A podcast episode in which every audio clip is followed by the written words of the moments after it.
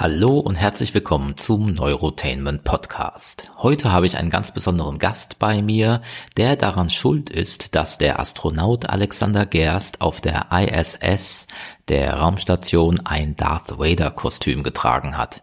Er hat außerdem bei Stargate mitgespielt in der Serie und in der Nerd- und Geek-Szene in Deutschland kennt ihn fast jeder. Falls du ihn nicht kennst, dann bleib jetzt dran. Eins, zwei, drei.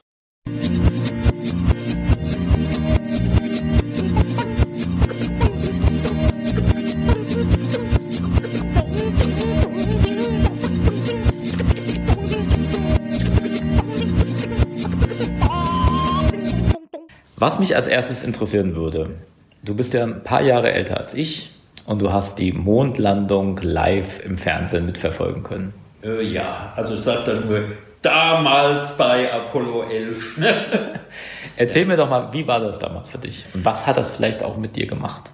Also das hat unwahrscheinlich viel ausgelöst. Also die, für Raumfahrt hat ich mich schon vorher interessiert. Und da war eigentlich der Erstauslöser war Weihnachten 68, als Apollo 8 um den Mond rumgeflogen ist. Und äh, da kam ja dieses berühmte Bild, äh, eigentlich das Jahrhundertbild, wo die Erde über dem Mond aufgeht. Und da hat auch einer der Apollo 8 Astronauten gesagt, ja, jetzt sind wir zum Mond geflogen zum ersten Mal und was entdecken wir?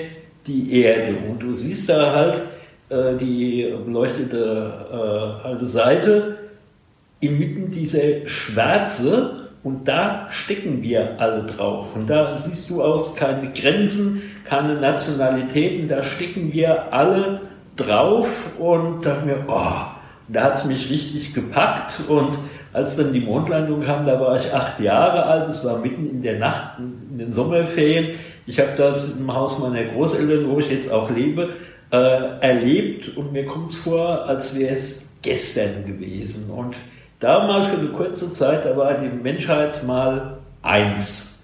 Und ich habe natürlich damals darauf gehofft, dass es mit der Raumfahrt so weitergehen würde, was ja auch viele gehofft haben. Aber sind wir mal ehrlich, die bemannte Raumfahrt war, naja, so ein Prestigerennen. Und als die Amerikaner gewonnen hatten, dann, ja, dann ist es, hat das Interesse bald nachgelassen. Das fand ich unwahrscheinlich schade, denn wenn es so weitergegangen wäre, da wären wir vermutlich schon Ende der 80er Jahre dann auf dem Mars gelandet. Das finde ich schade, weil ich bin noch mit diesem Optimismus groß geworden. Das vermisse ich heute so ein bisschen. Was ähm, hat das auch deine äh, Begeisterung für Science Fiction angefacht? Kam das daher oder eher dann doch von Raumpatrouille Orion? Ja, Star das natürlich auch. Die, also die Raumpatrouille, die habe ich bei der ersten Wiederholung gesehen. Da war ich dann sechs Jahre alt, als die Frogs kamen. Also noch vor der Mondlandung. Ja, ja, das war ja dann 1967 war die erste Wiederholung. Da habe ich mich natürlich in dem Sofa verkrochen, als die Frogs kamen. Aber das war so mein Erstkontakt und 1970, äh, also noch vor Raumschiff Enterprise, lief dann auch Time Tunnel äh, und solche Sachen. Aber mein richtiger Einstieg in die Science Fiction, die ist passiert bei einem Klassenkameraden, denn dessen Vater las damals jede Menge Heftromane und er hatte äh, im Wohnzimmer so eine Ecke, da hat sich das dann gestapelt und da gab es natürlich damals Jerry Cotton, Lanze und da war dann Perirodan 461, Flucht ins Ungewisse, weiß ich noch ganz genau. Oh, Raumschiffe, toll. Das habe ich mir geschnappt und angefangen zu lesen. Ich habe überhaupt nichts kapiert. Ne, das ist halt so das Problem bei Perirodan, wenn man da mhm. mittendrin einsteigt. Aber da habe ich mich dann äh, in Flohmärkten, habe ich mich dann bedient und damals am Kiosk da hatten die auch noch so, so eine Box mit gebrauchten Perirodan-Romanen. Die haben damals neu eine Mark gekostet und die haben sie dann da gebraucht für 40 Pfennig verkauft. Und habe ich mir das dann so, so zusammengeholt und da hat es mich dann halt endgültig gepackt und seitdem nie mehr losgelassen. Also liest du Perirodan bis heute? Nicht mehr, aber jetzt darf ich auch gerne amüsieren. Ich bin mit ein paar Perirodan-Autoren befreundet. Ich habe Leute in meinem Bekanntenkreis, lasse ich mir dann immer mal so die äh, Zusammenfassung erklären. Ich höre Hörbücher und äh, ich bin auch so mit manchen Beiträgen bei Perry Rodan selbst mit dabei, allerdings jetzt nicht als Roman- oder Storyautor, sondern was so um Perry Rodan rum passiert. Mhm. Den gibt's immer noch. Also was ich gehört habe, ist, dass es auch eine Figur gibt im Perirodan-Universum, die dir nachempfunden sein soll. Ach ja, das war so, so, so ein Running Gag, äh, weil äh, ich habe ein paar Leuten Gefallen getan und manchmal arbeiten die Periodan-Autoren auch Fans mit rein. Das heißt, da äh, gab es einen Raumschrottverkäufer namens Trebor Legov, das ist mein Name einfach umgekehrt. Der wurde da schon in drei äh, Romanen erwähnt und das war dann immer irgendwo lustig, weil äh, es ist dann auch so, auch wenn ich da bei irgendwelchen Serien mit dabei bin und drin auftauche, und sei es nur so, so ein winziger Fitzel, ist mir dann Teil seiner Lieblingsfantasie-Universum. Das finde ich klasse. Mhm. Das ist ja auch ja. ganz cool. Also ich habe ja. auch gehört, du hast dann auch in einem Hörbuch einmal gesprochen oder in einem Hörspiel oder sowas, ne? Ja, also ich also, habe bei Perry Roten, da spreche ich mal einen Roboter, aber so meine größte Rolle bei äh, Hörspielen war in der Reihe Mark Brandis. Das ist eigentlich. Jugend-Science-Fiction basierend auf den äh, Büchern. Äh, ein bisschen modernisiert. Äh, da spiele ich dann äh, Commander Burnson, kurz Frau Venus genannt. Und das ist ein Charakter, so ähnlich wie Q für James Bond ist, baut halt der Burnson für Mark Brandis die äh, Raumschiffe noch ein bisschen um. Und einmal haben sie mich echt verarscht. Da hatte ich noch mal einen größeren Auftritt ich habe einen Text gelesen und äh, gesagt, er kapiert der Mark Brandis nicht, dass das sein altes Raumschiff ist, was er jetzt da für seinen Raum Notrettungsdienst bekommt. Und die Schweine haben die ganze Zeit das Mikrofon laufen gelassen und haben das genau ins Hörspiel eingebaut. Was reden der für Dialekt und so? Ich fand das als Kompliment, habe mich köstlich amüsiert. Okay. Hm. Genau, dazu kommen wir auch noch zu deinen ganzen Rollen, die du irgendwo mal gespielt hast. Ja. Ähm, Nochmal zurück, wenn du, äh, du warst ein kleiner Junge, hast die Mondlandung hast dich schon vorher dann offensichtlich für Science Fiction interessiert, wenn ja. du Raumpatrouille ja. Orion ja auch gesehen hast. Ähm, Star Trek kam dann erst später, nämlich 72. An. Genau. Und da war das große Problem, und das kennen alle Leute in meinem Alter, das lief samstags nachmittags. Damals hatte noch nicht jeder einen Fernseher. Und es lief halt im ZDF und zeitgleich in der ARD lief die Sportschau. Wenn du dann einen Vater hast, der sich wie die meisten für Fußball interessiert hat, dann hattest du schlechte Karten. Und Gott sei Dank hatte dann relativ am Anfang meine Oma schon einen Farbfernseher. Also da wurden die Sendungen noch so wie so ein Farbenjingle angekündigt in Farbe. Und da lief dann 72 Raumschiff Enterprise. Und ich, oh, toll. Ne? Da konnte ich es dann doch gucken. Mhm. Ähm, Star Trek zeigt ja, also das ist eine der Sachen, die mir auch an Star Trek gerade besonders gut gefällt, äh, zeigt ja eine positive Zukunft. Also ja. hat ja ein sehr gutes Weltbild, sage ich mal. Und man sagt ja auch, dass gewisse Sachen, die war hm, in dem Moment, wenn sie praktisch in den Köpfen der Zuschauer gepflanzt werden, also wenn es als äh, als Zukunftsvision möglich ist, in der Zukunft gibt es Frauen, die Präsident sind oder ja äh, farbige Präsidenten oder was weiß ich, wenn man sowas ja. alles praktisch etabliert, dann wird es in dieser Generation auch in dem Kopf möglich sein und dann auch irgendwann passieren. Ja. Mhm. Siehst du das auch so? Ist das auch was, was dich interessiert an der Science Fiction? Ja, natürlich auch, weil du gerade Star Trek ansprichst. Äh, ich finde, ohne jetzt irgendwie politisch werden zu wollen, wir brauchen gerade jetzt irgendwo zumindest eine Vision einer positiven Zukunft. Seit etlichen Jahren ist, muss alles düster sein. Das siehst du auch in der Science Fiction. Sogar Star Wars ist düster geworden. Star Trek auch. Und jetzt gerade bei der Originalserie oder auch gerade bei Next Generation, da wird, sagen wir mal, die positiven Aspekte der Menschheit rausgehoben. Und ich glaube nicht, dass es so aussehen wird. Aber wir können dran arbeiten. Und wenn du dich dann mal erinnerst, als der erste Star Wars Film rauskam, da war auch alles düster. Und dieser Film, und es war ja damals noch mehr Märchen wie heute, der hat, der hat Spaß gemacht. Der hat Leute gezeigt, die zusammenarbeiten, eine Familie. Und bei Star Trek ist es halt generell diese positive Zukunft. Und das können wir heute so gut gebrauchen. Und ich finde es schade, dass das jetzt auch irgendwo so alles in den Teppich gekehrt wird, nur weil es modern ist. Ja. Mhm. Also das ist nur meine Meinung. Jeder kann es natürlich anders sehen. Genau. Ja, also ich sehe das auch so und ähm, das ist auch einer der Gründe, warum ich äh, zum Beispiel Star Trek sehr gerne mag, weil mhm, eben genau dieses Weltbild da vermittelt mhm, wird und ja. ja, also wenn es wenn es eine fantastische Welt gibt, in der ich jetzt leben müsste, würde ich mir wahrscheinlich wünschen, irgendwie in der Star Trek Welt zu leben, ja, mhm, ähm, weil das stelle ich mir ganz okay vor. Ja. Mhm. ja. Ähm, ich kenne dich tatsächlich, ich glaube, das erste Mal habe ich dich gesehen ähm, bei den Making-ofs zu dem Film Night ja. auf meiner Blu-ray einfach. Mhm. Ähm, du bist ja als Journalist unterwegs, hast schon äh, für alle möglichen Magazine geschrieben. Ähm, in der Geek sehe ich dich immer mal wieder. Ja. Mhm.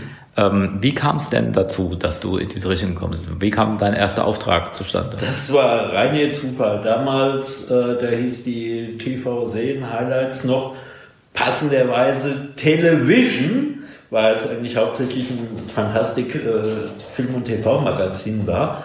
Und da hat ein guter Freund von mir, der hat das gelesen und hat gesagt, kennst du die Zeitung? Hat mir mal ein paar Sachen ausgeliehen. Hat mir gesagt, oh, ist ja ganz gut. Hm, daher naja, ob das so stimmt. Und da meinte der Freund noch, schreib die doch mal an. Du hast doch, hast doch mindestens genauso viele Ahnung wie die. Und äh, ich bin doch gar kein Journalist. Ja, Probier es. Und hat er mir einen sehr guten Tipp gegeben. Generell auch fürs ganze Leben. Probier es. Mehr wie Nein als Antwort kannst du nicht bekommen. Da hast du auch nichts verloren. Ja, und äh, ich habe mich dann tatsächlich, das war 95, mal an den Chefredakteur äh, gewandt und ja, schreibt mal über Conventions. Und damals, das war noch die Vor-Internet-Zeit, war auch Babylon 5 in und ich hatte halt so ein bisschen meine Quellen. Und wie ich dann später herausgekriegt habe, das sind so die unglaublichen Zufälle, äh, kannte der Chefredakteur jemand vom Science Fiction Club Deutschland, auch einer der alten Herren, die mich gut kennen. Da hat er den gefragt, kennst du den Robert Vogel? Erzähl mal was über den. Und über im Prinzip genau so eine ähnliche Geschichte bin ich dann zum ersten Mal zu den Dreharbeiten von Stargate gelangt. Und das hat mir die Türen geöffnet. Mhm. So hat sich das ergeben. Und dann hat man das offensichtlich gut gefunden, was ich mache. Und es ist ja auch so, sagen wir mal, Rezensionen über Filme schreiben das können viele. Aber ich habe halt meinen Arsch hochgekriegt und bin dahin gefahren, wo die ganze Sache lief, auf eigene Kosten. Und ähm, ja, das macht auch nicht jeder, aber ich dachte mir, doch, da musst du hin, ja. Gibt es da besondere Erinnerungen, wo du sagst, das war jetzt herausragend sozusagen in deiner Journalisten? Ja, also es war eigentlich damals die erste Geschichte. Ich hatte die Amanda Tapping von Stargate, die hatte ich äh, äh, auf einer Convention in London getroffen. Die war so nett, keinerlei Starallüren. Oh, und die habe ich damals gefragt, sag mal, wie ist denn das? Kann man mal zu euch nach Vancouver zu den Dreharbeiten kommen? Und da hat sie mir ein paar Tipps gegeben, wie man die Bürokratie abkürzt. Ich habe da auch angerufen und da war erstmal Schweigen. Und zwei, drei Monate später äh, hat sich dann der Pressechef, äh, der Hannes Glettner von RTL 2, bei mir gemeldet und den kannte ich gerade ein paar Wochen vorher schon. Da habe ich eins meiner wenigen Auftragsinterviews gemacht für den Hauptdarsteller der Mortal Kombat Serie in München. Und da kannte der mich und da rief der bei mir an, sag mal, Robert, willst du zu den Dreharbeiten von Stargate? Ja, aber was, woher weißt du das? Naja, die haben sich bei uns erkundigt, weil da lief das ja, ob wir dich kennen. Oh ja, und äh, ich bin dann im Sommer nach Vancouver geflogen und mein Chefredakteur, der hat es nicht geglaubt. Und ja, es war so ein nettes Willkommen und deswegen freue ich mich immer, wenn ich die Truppe da sehe. Die haben mich dann adoptiert quasi. Ja? Und ab dem zweiten Mal, da habe ich dann mir die Meere der Sportschokolade mitgebracht. Das war eigentlich so ein persönliches Geschenk und das wurde dann ein Running Gag über viele Jahre und die letzten paar Jahre habe ich immer 30 Tafeln mit der Sportschokolade mitgenommen. Aber die kennen das auch und da ist das viel teurer und ein paar Mädels wollten natürlich die Sorte mit Alkohol drin haben, also Trauben, Rumtraubennuss und ähnliches. Und das war, das war toll. Und da durfte ich dann auch ein paar Sachen mitmachen. Ne? Mhm. Genau, ähm, es gab auch ähm, irgendwie Alexander Gerst hat von dir äh, ein Darth Vader Kostüm bekommen oder was habe ich dazu gelesen? Ja, ja, das war das war auch so eine äh, verrückte Nummer. Äh, da also als er von seiner ersten Mission zurückkam, da muss bei Tele 5 so eine dämliche Quiz-Sendung gelaufen sein, weißt du, die äh, Art von Fragen, auf die du sofort eine Antwort weißt. Du musst da anrufen, bleibst dann gefühlte Stunden lang in der Warteschleife hängen und musst dann ordentlich bezahlen. Und die Frage war, wer wird der nächste Kommandant der Internationalen Raumstation? Antwort A, Alexander Gast. Antwort B, Darth Vader. Und da hat er in seinem äh, Twitter-Account, ich bin jetzt nicht bei Twitter, gepostet, kann mir jemand einen Helm leihen? Und das hat dann jemand von der German Garrison, das sind die deutschen Stormtrooper, mitgekriegt, der hat mich angemeldet und gesagt, Robert, das ist doch was für dich, du kennst die doch alle. Und äh, ich habe Alexander Gast schon getroffen, als er im Astronautenzentrum damals sein, ja, sein Raumfahrerdiplom bekommen hat. Und ich war da auch schon ganz gut mit der ESA verbunden und äh, ich habe dann, weil ich die E-Mail-Struktur bei der ESA kenne, habe ich ihm mal eine Mail geschickt. Hallo Herr Gast, vielleicht Sie mich noch, ESO Science Fiction Club. Wie kann ich Ihnen helfen? Und da schrieb der mir damals, das habe ich halt auch in der Kennung äh, erkannt, von Johnson Space Center zurück. Ach, Herr Vogel, klar, ich hätte da eine Idee. Und dann kam der Satz, das muss aber unter uns bleiben. Und da dachte ich, ich, ich kipp vom Sessel runter, weil, äh, ja, Wer stellt sich das mal in der Praxis vor? Also ich soll dann zu der Rakete, die das Kostüm hochbringt, irgendwie heimlich in Kennedy Space Center eindringen, die Rakete hochkrabbeln, so ein paar Schrauben aufdrehen und das Wetter-Kostüm reinzulegen. Nee, geht dieser na Gast, so geht's echt nicht. Aber ich bin ein paar Tage später wieder beim ESOC in Darmstadt, da rede ich mal mit der PRA-Abteilung, die kenne ich ganz gut, die kennen sie auch. Also bin ich dann dahin, habe die Leute angesprochen und gesagt, hört mal, ähm, ich stehe gerade in Mailverbindung mit dem Alex und wir überlegen uns, wie wir ein Darth Vader-Kostüm auf die internationale Raumstation bringen für das Halloween-Fotoshoot. Und du kannst dir vorstellen, wie die mich angeschaut haben. Also die sind schon von mir einiges gewöhnt. Ich bin ja da der Nerd halt. Und dann habe ich gesagt, ey, wenn ihr, meint ihr, ich mache bei so Sachen Witze? Ruft ihn doch einfach an, der ist im Johnson Space Center. Äh? Gut, da ist natürlich die Zeitverschiebung, beim zweiten Mal hat es geklappt. Und ich saß neben dran, aha, aha, ach so, tolle Idee. Hm, ja. Und da hat es dann aber immerhin zwei Jahre gedauert, bis da eine Möglichkeit gefunden wurde. Und der Alex, dem war der Gag so viel wert, dass er das im privaten Gepäck mit hochgenommen hat. Und natürlich war das jetzt kein Cosplay-Kostüm, wie man so norddeutsch sagt, sondern ein Fastnachtskostüm, weil jedes Gramm wiegt ja unendlich viel. Und ich muss auch sagen, er hat auch ein Captain Future T-Shirt mitgenommen für so ein Experiment in Zusammenarbeit mit dem Deutschen Zentrum für Luft- und Raumfahrt. Und ich habe so lange meinen Mund gehalten, bis ich es gesehen habe. Und dann ging dieses Bild mhm. äh, um die ganze Welt und auch so Fernsehsachen. Und äh, ich habe das Bild dann auch zugeschickt bekommen. Und das sind dann Momente, yes! Ja, und äh, später hat er mir natürlich das Bild auch signiert. Und das fand ich ganz große Klasse. Und ich habe auch schon so Pläne für, für dieses neue Orion-Projekt. Da bin ich auch noch am Arbeiten. Das war die ganze Geschichte, aber das ist die verrückteste okay. Nummer, die ich erlebt habe. Mhm. es gibt nur so ein paar Sachen mehr bei der ESA. Der Thomas Reiter hat auch ein Lichtschwert von mir bekommen. Er wollte eins haben.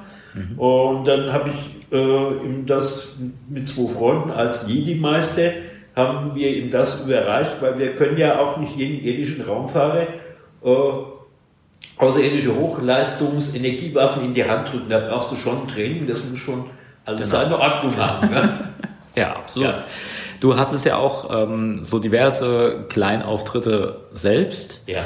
Ähm, was habe ich hier? Ähm, Smallville, Stargate, Enterprise, Iron Sky, da kann man dich überall sehen, richtig? Ja, also am meisten hat es mich natürlich gefreut bei Stargate und das war auch so ein Zufall, das gleich beim ersten Mal passiert.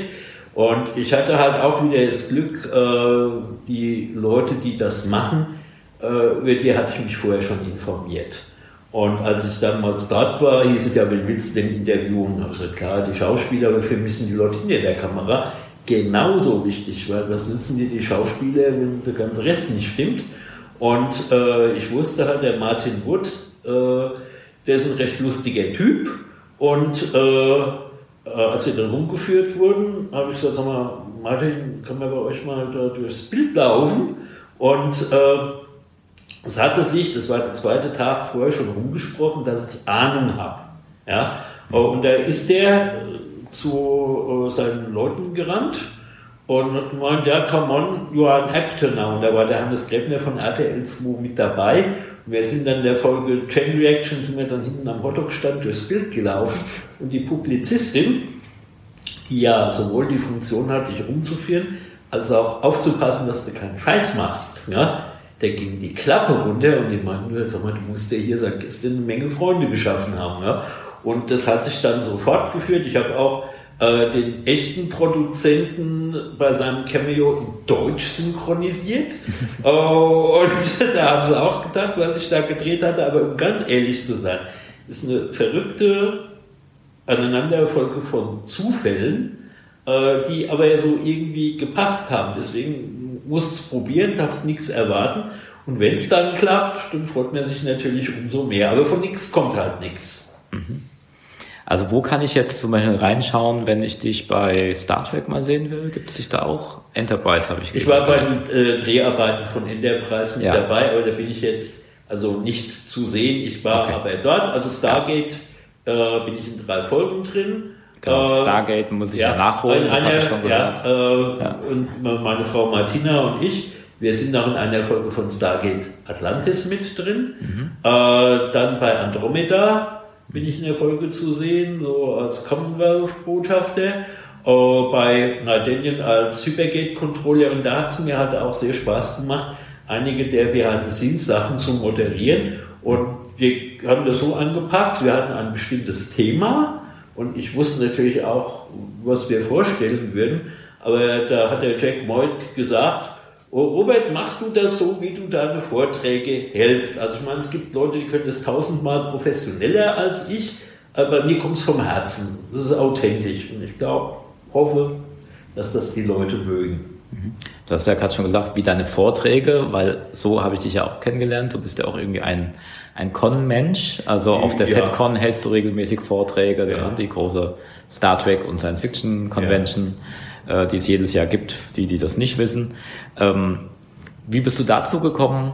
Und war das nicht vielleicht auch für dich ein Sprung, sowas zu tun, also so in die Öffentlichkeit zu gehen, sich irgendwo hinzustellen, einen Vortrag zu halten? Äh, ja gut, es war, es war so, äh, ich war früher sehr schüchtern. War halt so ein typischer Nerd und Nerd sein damals war jetzt nicht so toll. Gut, ich bin auch dick, bin jetzt nicht so der Vorzeigetyp, aber für mich war das so, ich wollte das mal ausprobieren und vor allen Dingen hast du den Vorteil, äh, die Leute im Publikum, jetzt anders als wenn ich einen Vortrag auf der Arbeit halten würde, die sind ja von deinem Schlag. Das sind auch Nerds. Und ich werde meistens angefragt, um über meine persönlichen Erlebnisse zu erzählen. Ja? Und das kann ja nur ich machen, weil ich das ja halt so erlebt habe. Also das ist jetzt weniger jetzt ein Ego-Trip oder so, aber ich erzähle dann halt auch gerne und das schönste Kompliment, was ich da bekomme, ist, ja, wenn man dir zuhört, aber manchmal gerade wer mit, wäre mit dabei gewesen bei den Dreharbeiten. Und äh, ich mache halt auch Sachen über Raumfahrt, weil ich so mit den ESA-Leuten erlebe und kram halt auch Themen aus, die mich interessieren. Und dieses Jahr auf der FedCon, das hat mich tierisch gefreut. Da habe ich einen Vorschlag gemacht, mal was über die alte Batman-TV-Serie aus den 60er Jahren zu bringen, weil ich liebe die heiß und innig. Mhm. Da habe ich ein Deck geschrieben, wer ist denn damit? Heiliges Kanonenrohr Batman, ja, und der hat es dann natürlich auch sofort genommen.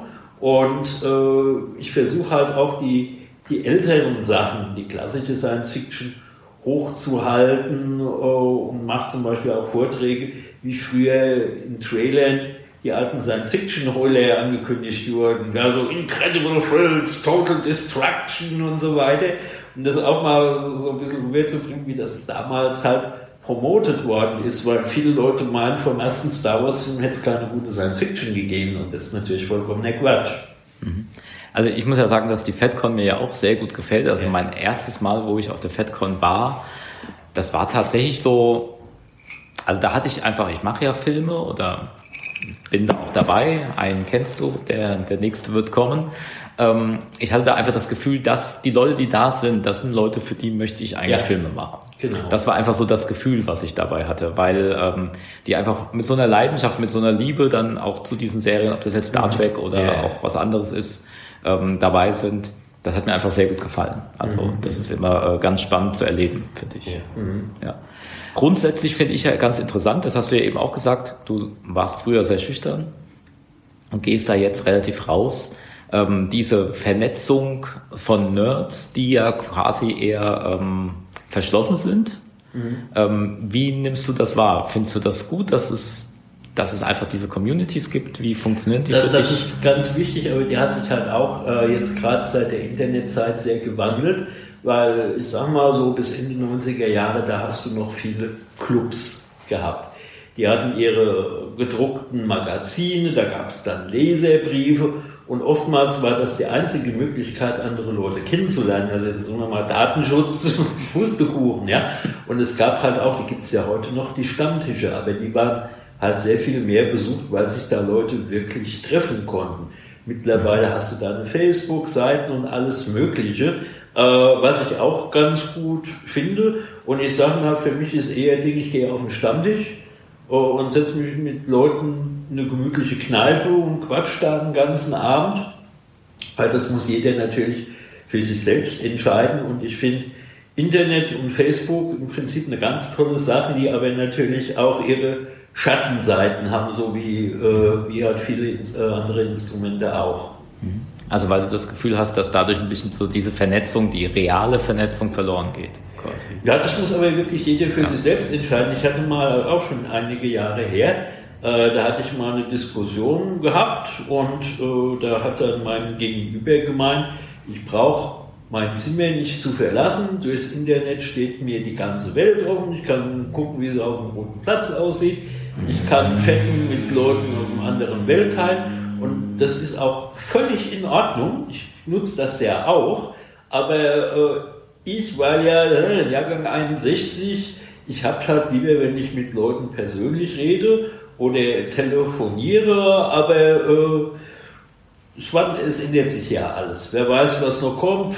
Ich nehme an, wir sind nicht mehr weit vom Holodeck weg. Äh, ich finde das schon sehr spannend, aber da muss halt jeder für sich selbst entscheiden, wie er in diese sich verändernden Welt klarkommt. Mhm. Was ich ja auch ähm, so ein bisschen beobachte, aber vielleicht siehst du das ja auch ganz anders. Ähm, in letzter Zeit, gerade so in der Science-Fiction-Szene, gibt es ganz viel Gebäsche auf Neues. Ja, also die neuen Star Wars-Filme kommen nicht so gut an, die neue Star Trek-Serie kommt nicht so gut an. Mhm. Hast du das Gefühl, das war schon immer so, dass das Neue nicht wahrgenommen? Auf der FedCon habe ich auch ganz viele Leute gesehen, äh, wo irgendwie Discovery durchgestrichen auf dem T-Shirt drauf stand oder irgendwie sowas. So, ich habe hab auch meine Meinung dazu, um mal kurz zu sagen, aber ja. Ich respektiere auch da wirklich jede andere Meinung. Für mich persönlich ist Discovery eine tolle Science-Fiction-Serie, aber in der ersten Staffel hätte nicht Star Trek draufstehen dürfen, weil positive Utopie, da haben wir es ja schon gehabt. Die zweite Staffel fand ich erheblich besser, aber hauptsächlich wegen Captain Pike und so. ne? Und gucken mal, was dabei rauskommt. Aber was mich gewundert hat, die Leute, die mit diesen Disco-T-Shirts rumgelaufen sind, Martina und ich, haben, hä? Weil Disco, da verbinden wir eine Musiksendung aus den 70er Jahren. Ja, aber damit, damit joggen die doch immer auf der Discovery. Ja, ja, ja, ja. Ich also weiß, ich ja, muss ja. das jetzt verteidigen, weil ich habe auch ein Disco-T-Shirt. Ja. Wir haben Leute angequatscht, die guckst, äh, kennst du noch Disco? Ilja Richter? Hallo Leute, hallo mhm. Ilja. Ja? Aber es ist auch okay, dass Fans das diskutieren und der eine mag das und der andere mag das nicht. Und das erinnert mich so ein bisschen dran, äh, wie Next Generation aufkam. Das habe ich ja wirklich live erlebt. So das erste Jahr. Was Star Trek ohne Kirk und Spock geht ja gar nicht. Ne? Und dann ab der zweiten Staffel, da fand so wirklich ein Umkippen innerhalb von einem halben Jahr statt. Da war dann Next Generation akzeptiert, weil es ja dann auch richtig gut geworden ist. Und da war dann die Originalserie die alte Serie. Ne? Äh, was ich halt, jetzt komme ich wieder aufs Internet drauf, ähm, was ich halt nicht gut finde, ist äh, die Anonymität im Internet. Da lassen Leute Klöpse los, wenn die sich jetzt gegenüberstehen würden, die würden nie ihren Mund aufkriegen. Ja? Mhm. Und das ist so schlimm. Ja? Äh, ich verfolge ja auch so ein paar YouTube-Kanäle und äh, da gibt es welche, die durchaus, sagen wir mal, Argumente bringen, aber dann vier Wochen jedes Mal neue Argumente, warum jetzt der neue Star Wars-Film scheiße ist. Irgendwann mal ist es genug. Ne? Und die Leute, gut, die finden ja jetzt Mandalorian eigentlich alle gut, aber irgendwann mal, ey, Leute, bringen doch mal was Positives. Ne? Aber naja, so, so ist es halt. Es ist immer leichter zu meckern. Mhm. Und, und jeder, und also wenn du jetzt sagst, du magst Discovery erste Staffel toll, dann will ich jetzt zwar voll widersprechen, mhm. aber äh, es wäre okay. Wir sind unterschiedliche Leute, jeder hat unterschiedliche Vornehmen, ist gut. Und das ist ja auch das Prinzip von Star Trek. Ethik, viele Leute mit unterschiedlichen Ansichten respektieren sich und arbeiten trotzdem zusammen, ohne mhm. sich die Köpfe anzuschlagen. Ne? Also. Genau. Wenn du dir was wünschen könntest, so für die Science-Fiction-Szene, vielleicht auch in Deutschland, was wäre das denn? Ach du lieber Himmel, ein bisschen mehr, äh, ja, vielleicht sagen wir mal übergeordnete Zusammenarbeit. Äh, es gab ja auch mal etliche Jahre Bemühungen, in Deutschland wieder einen Science-Fiction-Weltkongress zu machen. es wird nicht stattfinden, weil dafür ist die Szene einfach äh, zu vielseitig und du brauchst eine Menge Leute, um das auf die Beine zu stellen. Und heutzutage ist es eigentlich immer schwieriger, mal so die kleinen Veranstaltungen, die ich eigentlich liebe, so, sage ich mal, 80 bis 100 Leute in der Jugendherberge, äh, gibt es zwar noch, aber die geraten alle in den Schatten dieser großen Events. Du hast jetzt mittlerweile ja auch überall Comic-Cons und so weiter. Und die erste Frage ist, kommt, ja, wer kommt denn da alles von den Stars? Und jetzt muss ich mal wieder so mein Alter hervorgehen. Früher, früher, da hat es noch gereicht, wenn sich Fans getroffen haben, ohne und einfach mal ein Wochenende zusammen abgehängt haben und Spaß gehabt haben. Aber das ist halt auch eben, so ändern sich die Zeiten. Gut, also das heißt, du wünschst dir, dass es auch wieder so ein bisschen lebendiger wird? Kann man das so zusammenfassen? Ja, es, ist, es ist genug los. Äh, ähm, ich finde Vielseitigkeit ganz gut. Äh, wenn ich einen ganz persönlichen Wunsch hätte, ich würde Perriot dann mal 100.000 neue junge Leser gönnen, weil äh, die Größe dieser Serie ist ihr Problem und ich sage es jetzt mal so, ohne dass es als Vorwurf klingen soll, die jungen Leute, die lesen nicht mehr so. Also wenn es jetzt Perriot dann als Anime-Serie geben sollte, da könnte ich mir vorstellen, dass da was kommt. Dann gibt es immer noch, aber wenn du auf die Veranstaltungen gehst, ja, du wirst mit denen älter. Ja, ich kenne die gleichen Leute schon seit 30 Jahren, aber es kommt kaum Nachwuchs dazu. Aber da hat man das Erfolgsrezept noch nicht gefunden. Und da würde ich mir wünschen, dass es weitergeht, weil Harry Rodan könnte so groß sein wie Star Trek oder Star Wars, wenn es gescheiten Film oder eine Serie hätten. Mhm. Und da sind sie noch am Arbeiten. Das hat bisher noch nicht wirklich geklappt. Da ist ja Deutschland auch sowieso nicht wirklich Vorreiter, was Science Fiction Ja, genau. Und da hast du auch einen, Stichwort, ja. Stichpunkt gegeben. Es steckt so viel. Ja, hast du schön Dirty German Money in den Blockbustern drin. Aber wenn es darum geht, deutsche Science-Fiction-Filme zu machen, ja, wem erzähle ich das? Ja? Da tut man sich noch so schwer und ich sehe im Moment die Hoffnung, sagen wir mal, eher in den kleinen Independent-Sachen, so was du gemacht hast oder in Ardenien und so weiter. Da ist noch viel Potenzial drin, aber äh, es könnte so viel besser sein. Mhm. Die Frage, die ich immer am Ende meiner Interviews stelle, was ist für dich der Sinn des Lebens? Ja, 42 natürlich, aber äh, das, ja, das war jetzt. Ja, ach Gott, ist schwierig zu beantworten, aber es ist so. Aber war, fest, war, das mit der 42 nicht so, dass dann aber die Frage noch ja, gefehlt Frage, hat? Das war ja nur die Antwort. Das ne? war nur die Antwort. Genau. Ja. Äh, es ist so, äh, ich habe relativ schnell gemerkt, so, dass mein persönliches Ding ist halt die Raumfahrt in Science Fiction. Und es gab mal ein paar Jahre, äh, hast einen Teil auch von den Eltern, all gut, mach doch mal was Vernünftiges. Ne? Und ich hatte ein paar Mal versucht, habe das niemand gesagt, mal so ein bisschen abseits davon zu nehmen. Da sind ganz verrückte Dinge passiert, wo man mir mitgeteilt hat, ja, du wirst gebraucht, mach mal, mach mal was zusammen. Und da habe ich irgendwann mal entschlossen, ich bin das, was ich bin und alles andere wäre Selbstverleugnung. Und äh, ich fahre da ganz gut damit, meine Frau habe ich auch quasi über diese Szene kennengelernt und dieses Beste, was mir passieren konnte, weil wir sind beide Nerds und das funktioniert bei uns auch wirklich nur so, weil ein anderer Partner, der das vielleicht nur akzeptiert hätte, das wäre nicht gut gegangen. Und wenn ich sage, wir haben eine Einladung zu der und der Veranstaltung, da heißt es nicht, äh, was, schon wieder Wochenende weg, sondern hey, wo geht's denn dieses Mal hin? Was Besseres kann hier kaum passieren. Und was ich jetzt so in den letzten 20 Jahren mit der Science Fiction oder auch hier mit der europäischen Raumfahrt erlebt habe, boah, na, also langweilig wird es mir nicht. Und ich sagen, da, ich werde das auch noch, also ich weiß nicht, ob ich mich dann irgendwann mal mit Starfleet-Uniform begraben lasse oder so, aber das ist mein Ding und ich stehe dazu und Gott sei Dank ist es mittlerweile auch akzeptiert Oh, und jeder weiß, was ich mache. Und oh, ist okay. Ja, sehr schön. Mhm. Das ist doch ein schönes Schlusswort. Mhm. Da bin ich gespannt, wann ich dich das nächste Mal bei irgendeiner Convention wiedersehe. Schneller ja. als du denkst wahrscheinlich. Genau. Gut. Danke. Mhm. Dieser Podcast wurde dir präsentiert von Monavu, deinem Online-Kunsthandel. monavu.com mit V und 4 O. 10% Rabatt für Abonnenten des Neurotainment Newsletters. Die Zukunft ist frei.